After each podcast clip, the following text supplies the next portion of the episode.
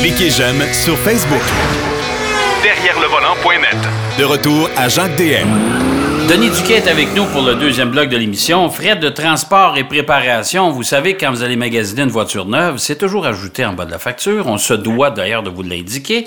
Euh, et ces frais-là sont toujours en hausse. Euh, salut, Denis. Bonjour. Moi, je suis pas en hausse, là, mais euh, avant, là, quand on achetait un auto, les frais de ce qu'on appelle le PDI, là, Ouais. réparation, euh, delivery puis inspection là, en, en québécois, ça coûtait entre 200 300 dollars, puis euh, ça venait s'ajouter à la facture, puis on en faisait, on était tout excités d'acheter une voiture neuve, fait que faut dire que ça n'existe pas, c'est une voiture usagée. là. Ouais. Puis euh, on, on en prenait pas regarde, mais l'autre jour, je regardais, ça a monté graduellement, 400, 600, 800, et je regardais un auto, là, euh, l'autre jour, là, une voiture de luxe, 2885 dollars de préparation, transport et inspection. C'est quand même de l'argent. Moi, ça, là. moi, moi, là où j'ai un petit peu de difficulté, OK, c'est pourquoi les frais de transport sont plus chers sur une Mercedes classe E que sur une euh, Honda Accord? Pourtant, ça va peut-être au poids, je ne sais pas, mais tout Ben, ce qui est parce ça prend à peu près la même place sur Ah le camion, puis sur le train, puis partout. Là, mais tout ce qui est voiture de luxe, à un moment donné, j'avais une Mercedes, du coup, la lumière, euh, de l'huile, ça le... Bon. Fait que là, puis je connaissais le, le journaliste qui l'avait eu la semaine précédente, puis la réputation de vraiment pousser les voitures à la limite, ça se peut, on sait pas. Fait Ouais. que euh, là, je regarde, euh, il en manque un petit peu, mais c'est pas, ça justifie pas la lumière, mais Mercedes, c'est pas les plus fiables non plus. Fait que là, j'appelle chez Mercedes. On me dit, ben là, ça va vous coûter 60 dollars. J'ai dit, il manque à peu près un quart de pain d'huile, de litre d'huile. Ouais. Ça peut pas coûter 60 dollars. Ah, monsieur, c'est du- je sais pas quelle sorte d'huile qu'il y avait, mais c'est la même chose. Tout ce qui touche les voitures de luxe, ils en mettent, là, puis, puis la personne dit, hey, moi, j'ai un char cher, là, ça coûte cher. à On dirait qu'ils y avalent n'importe quoi. Ouais. Comme l'autre jour, je crois qu'on en parlait à l'émission, là, il y a une option chez, chez Rolls-Royce, là, les petites lumières au plafond, là. Ouais. Euh, c'est une option de 112 000 Ouais, ouais, les petites lumières. euh, ouais, ouais, mais ça, là, le, le, le propriétaire de l'achat, il a besoin d'une camisole de force. Puis l'autre d'aller en prison, ça n'a pas de bon sens. là. Ils ont beau justifier ça comment, je ne sais pas. J'ai aucune espèce d'idée. Ça, c'est la fameuse euh, euh, la, fameuse blague qu'on avait fait un collègue journaliste, euh, les fameuses lumières au plafond comme ça. C'était une édition Stevie Wonder. Oui. Je sais pas si tu te souviens de ça. Bon, euh, les gens ne comprennent pas là, ce qu'on vient de dire là, mais c'est on avait euh, euh, fait à croire à un journaliste que pendant qu'il était parti s'enquérir de sa caméra et de tout son gréement, ben nous autres, on a vu la couverte se lever sur la voiture et on avait dévoilé justement ce fameux plafonnier avec les petites étoiles. Là. Puis on y avait fait à croire que c'était la, la version Stevie Wonder. Pendant ce temps-là, lui est allé rencontrer euh, justement... euh, le, le- le- PR de la compagnie pour lui demander écoute, euh, pourquoi appeler ça l'édition Stevie Wonder? Je peux te dire que le visage de la responsable des relations publiques a changé pas mal. Mais moi, il faudrait bien à un moment donné qu'on prenne quelques minutes de parler de, de tous les coups oui, pendables qu'on a fait à certains chroniqueurs plus, disons, euh, qui sont euh, qui, qui, qui gobaient à peu près n'importe quoi. Bon, on va revenir à notre Ouais. préparation Ouais. inspection. Euh, je peux bien croire, mais il faut, faut en tenir. Disons que je tiens pas là, à démoniser ça ou à tenter de, de justifier le pourquoi et le comment. Mais ça monte tranquillement, puis les constructeurs automobiles, puis ça, c'est pas le concessionnaire là, qui, qui essaie de vous rouler. Là. Ça, c'est ce qu'on appelle le FNI en français, le vendeur d'accessoires. Oui, puis de toute façon, le concessionnaire, en plus de ça, lui, il a une charge pour le transport. Ça, on Oh oui. s'entend là-dessus. là. C'est le concessionnaire, là, on a beau dire que des fois, il prend des, des raccourcis pour vendre des traitements de peinture et différentes choses. Mais lui, il, est- il est pas. Il est souvent mal pris. Là. Il est coincé entre la banque, le gouvernement, euh, euh, le, con- le- le- le constructeur, le client. Ça fait Ouais. quand ça arrive dans sa cour, là, il paye pour ça. Lui, quand c'est là, là, c'est pas pour décorer l'environnement. Puis moi, je peux vous dire par expérience, mon cher Denis, j'ai déjà travaillé chez des concessionnaires dans une autre vie et faire préparer une voiture quand elle arrive d'usine, juste enlever la colle sur l'auto, les plastiques, nommez-en, ça prend plus que 10-15 minutes. Ça, je peux vous dire ça. Parce qu'à une époque, dans les années 50, là, ils justifiaient ça, mais ils disaient Oh, à l'usine, ils, ils la mettent, ils la mettent ensemble, puis la finition, c'est chez le concessionnaire. pas, Ouais. pas que les morceaux tombent à terre. Bref, tout ça pour dire de faire attention euh, quand on achète un auto, de tenir compte de ça, de la taxe aussi quand on fait son bilan financier d'achat, pour pas avoir de mauvaise surprise à un moment donné, puis se retrouver avec des paiements plus élevés qu'on pensait, puis qu'on n'est pas capable de, de, de faire l'entretien de la voiture puis d'acheter des pneus d'hiver convenables lorsque l'hiver arrive. Oui, parce qu'il faut jamais oublier que si vous êtes un particulier, je ne dis pas que vous achetez la voiture au nom de votre entreprise, mais si vous êtes un particulier, un travailleur, vous achetez une voiture, il y a ces frais-là qui s'additionnent, qui varient à peu près entre 1400 et 1500 dollars pour la moyenne des voitures. Oui, c'est ça. Euh, et il faut rajouter le proche 16% de taxes sur l'auto. Il ne faut jamais oublier ça non plus. Là. Puis plus, il y a le 100 dollars de la climatisation. Et voilà. Fait que ça commence par... Là, ça finit par faire des frais supplémentaires euh, qui sont assez importants et qui viennent changer la donne à la fin du mois. Ça, c'est sûr. Non, c'est ça. C'est beau rêver des autos, mais souvent, il est peut-être mieux, surtout une, affaire positive, c'est les, voitures plus économiques aujourd'hui. Avant, on vous punissait de pas avoir d'argent. La voiture était bruyante, peu performante, peu confortable, souvent peu fiable, mais ça vient auto. Ouais. Puis euh, aujourd'hui, vous prenez une voiture de, bas de gamme, là, c'est vraiment homogène, puis ça, ça se tient, peut-être des fois baisser d'un cran, puis avoir la, euh, la paix d'esprit. La paix hein? d'esprit de propriétaire, puis dit, ben là, il faut faire un changement d'huile, un changement de pneu. Euh, vous n'êtes pas pris de panique. Oui, tout à fait. Euh, PSA, pour les gens qui ne savent pas, c'est Peugeot Citroën, le groupe euh, européen. On en parle quand même régulièrement à l'émission. Euh, parce qu'on se demande si un jour euh, les Peugeot et les Citroën vont débarquer aux États-Unis pour au Canada, parce qu'ils se sont, ils viennent tout juste de s'affilier avec FCA, Fiat Chrysler Automobile. T'es en train d'en faire un groupe énorme, c'est un groupe automobile. Oui, c'est parmi les, trois ou quatre plus gros au monde. Là. Et voilà, mais PSA a été nommé constructeur de l'année. Y a eu ça quelque part dans cette publication européenne qui ont nommé oh, Puis le plus curieux là-dedans, c'est que depuis le début de l'année, les ventes de Peugeot et celles de Renault sont en chute libre. Ouais. Aussi bien au Japon, en Europe, ils peuvent pas être en Amérique parce que Peugeot n'est pas en Amérique. Mais eux autres, ils prévoient venir ici d'ici 2026 et, et faire une entrée Peugeot. Citroën, c'est peut-être un peu trop ésotérique pour les Américains, parce que même si c'est plus euh, conventionnel maintenant, euh, Citroën a toujours une petite coche à part dans l'excentricité. Oui, puis ils sont rendus avec euh, DS aussi, là, je pense, c'est qui est une marque en soi. Là. Ouais. Fait que là, ils ont plusieurs marques, puis j'ai hâte de voir ça, parce que ça, suppose bien des choses, parce qu'il n'y a aucune... Il y, a, seulement une voiture, je crois, Peugeot ou Citroën qui rencontrait les normes nord-américaines. Je sais même pas pourquoi. Parce que j'ai un ami qui est un grand fan des, des, des, des Citroën. C'est une Citroën assez 5 Puis il disait, je pourrais l'importer, je pourrais l'acheter. Elle, rencontre toutes les normes nord-américaines. Je lui ai demandé pourquoi. Elle dit, je sais pas. Ils ont dû faire une erreur à les donner quelque part en Europe. Mais j'ai hâte de voir ça. Puis si Peugeot rentre sous son nom, ça va être intéressant de savoir ce qui va arriver à Chrysler et Dodge. Ben, moi, j'ai l'impression. Écoute, Chrysler, de toute façon, ne fabriquera plus d'auto avant longtemps. Là. Euh, si on ces parties-là, ils vont faire des. Ils vont, ils vont faire une fourgonnette puis d'attitude. Hein? Ça va s'arrêter là. Euh... En parlant de la fourgonnette, la Pacifica qui a été dévoilée à, euh, à rouage intégral au Salon de l'Auto de Chicago. Ouais. Il y a eu des modifications esthétiques, mais ce qui impressionne, c'est que cette voiture-là, on a gardé les sièges Stow Go.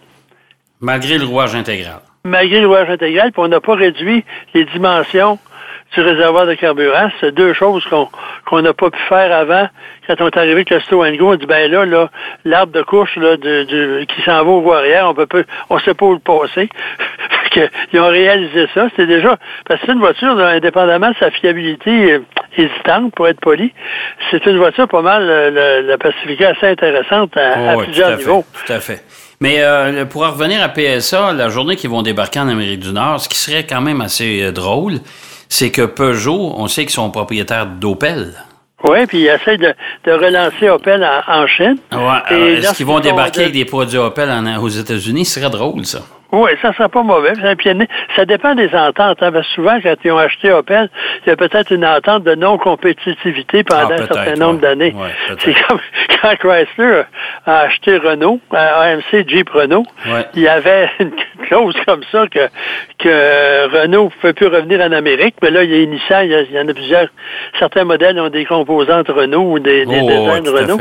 Mais la, la marque Renault était tellement négative, parce que Chrysler a fait des enquêtes, là, ou des, des études de marché, que Renault et, et, et, zéro servaient au même, à tel point qu'ils ont enlevé, même il y avait le logo Renault sur les, les, les radios, on l'a enlevé. Ouais. Parce qu'il faut dire que là, s'il y avait le. La, ils ont fait la division Eagle, c'est tout des Renault, ça, là, les berlines. Ouais. Puis ils ont, ils, ont, ils ont, tout enlevé ce qui pouvait être appelé Renault. Euh, puis même, il y avait l'usine qui, qui, existe encore dans la banlieue de Toronto. Puis les autres, ils, ils regardaient ça, puis c'était complètement différent de ce que l'Amérique faisait, même si c'était probablement l'usine la plus moderne en Amérique à l'époque. Okay. Mais il y avait une petite résistance. J'ai hâte de voir, ça va être fort intéressant. Oui, mais en tout cas, d'une chose certaine, c'est qu'ils ont été nommés le constructeur de l'année. Ouais. Probablement parce qu'à la tête, avec à la tête M. Tavares, qui a réussi à rentabiliser Opel dans une année seulement. C'est ça. Il a fait un coup. ben, Ouais. mais faut dire, j'ai déjà lu, j'ai lu le livre de Bob Lott qui parlait de qui on envoyait gérer Opel en, Allemagne ou en Europe. C'était pas piquer des verres. Souvent, on avait des, alcooliques fonctionnels qui géraient ça. Pas surprenant certaines décisions aient été euh, assez bizarres parce qu'il y avait y, a, toujours une belle gamme de modèles. Ah, tout à fait, tout à fait. Mais garde, GM ont été obligés de se départir de ça parce qu'ils ne faisaient pas d'argent avec ça. Euh, là, on vient de fermer Holden. On laisse tomber euh, Holden, c'est la marque qui appartient à GM, mais en Australie. Euh, on abandonne le marché thaïlandais parce que GM n'a plus d'argent. Euh, ils en font de l'argent, ils en ont fait, mais là, ils Ouais. coupent partout pour investir. Non, chez GM, on fait des affaires, là. On coupe partout pour faire des voitures électriques, mais à date, on attend. Ouais. Puis en parlant de GM, à une certaine époque, les Buick avaient une espèce de démarreur, alternateur, Ouais. super costaud, qui était un- ce qu'on appelle level entry hybrid. Ouais. Ouais. La- des fois, la voiture marchait sur son démarreur. OK. Qu'est-ce qu'on retrouve dans la dernière Mercedes coupée? Même chose. Chez LC, la même chose. Mais là, c'est bon, là. C'est Mercedes. Ouais. C'est vrai qu'ils ont amélioré le processus. C'est quand même curieux des retours. C'est comme les l'affichage tête haute, là. Ouais. qui ont- que tout le monde a ridiculisé quand GM est arrivé avec ça. Aujourd'hui, ben là, c'est synonyme de raffinement. Oh, ouais, ça, ils l'ont ils l'ont à peu près tout. Hey, euh, euh, il nous reste à peu près euh, cinq minutes.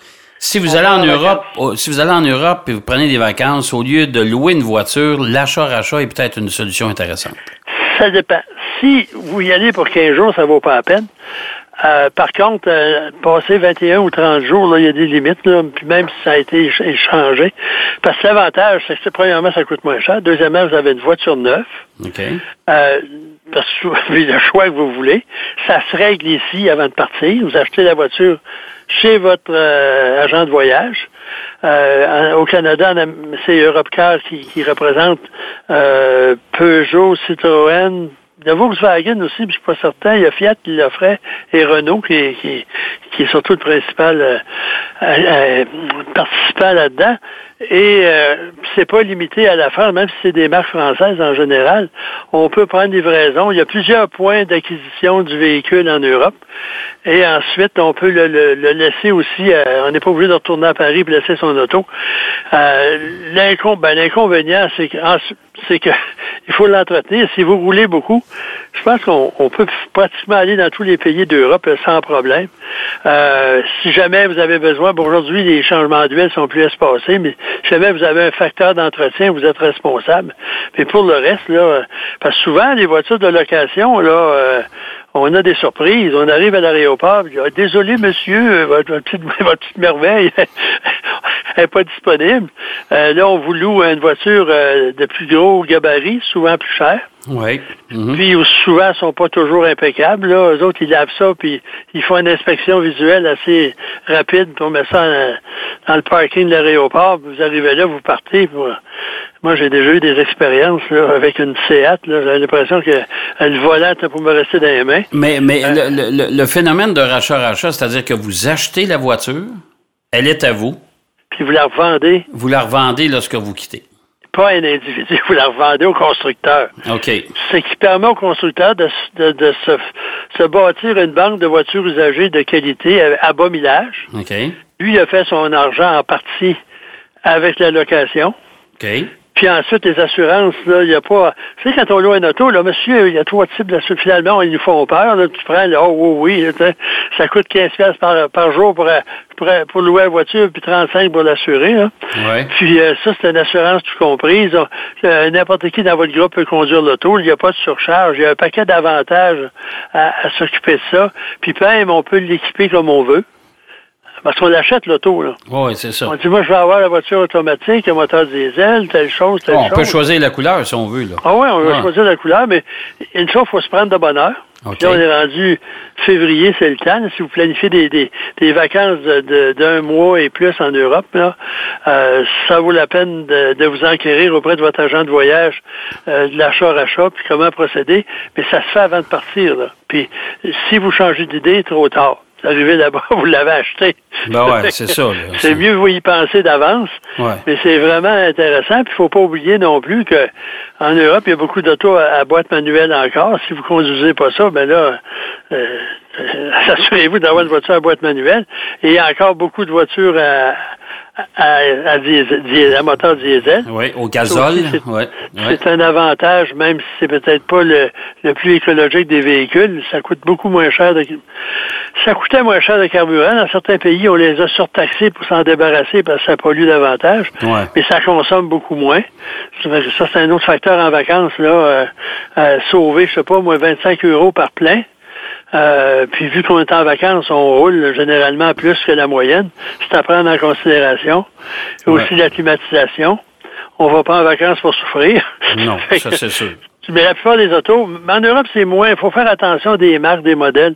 Euh, la clim, c'est peut-être important, puis ça coûte pas nécessairement cher, mais ça vaut la peine d'envisager la chose. Bon, ben écoute, ça c'est euh, ça après bonne idée. Si vous avez des vacances en Europe à aller prendre, et plus au moins plus que 21 jours, ben euh, Puis considérez euh, ensuite, euh, le rapidement, Denis. Oui, le permis de conduire international, c'est Oui. pas euh, obligatoire partout, mais c'est bon. Ça, le CA, vous allez au CA et ça vous coûte je sais pas combien, pas tellement cher. Non, non. Puis ça vous permet des fois de vous tirer là, dans certains pays reculés où Ouais. ils, ils reconnaissent pas votre permis de conduire du Québec. Ça évite d'avoir des problèmes. Merci, mon cher Denis. Au plaisir. Puis on se reparle la semaine prochaine, comme à l'habitude. C'est ça, à la semaine prochaine. À bientôt. Euh, Denis Duquet qui nous parlait justement de, du volume en rach- achat-rachat. Euh, on pourra peut-être aller plus loin là-dedans dans cette affaire-là parce que si vous allez passer des vacances en Europe, ça vaut vraiment le coup. Une pause s'impose, c'est le cas de le dire. Au retour, Marc Bouchard nous parle de deux essais, de ces deux essais de la semaine, dont entre autres le Ford Explorer. Derrière le volant.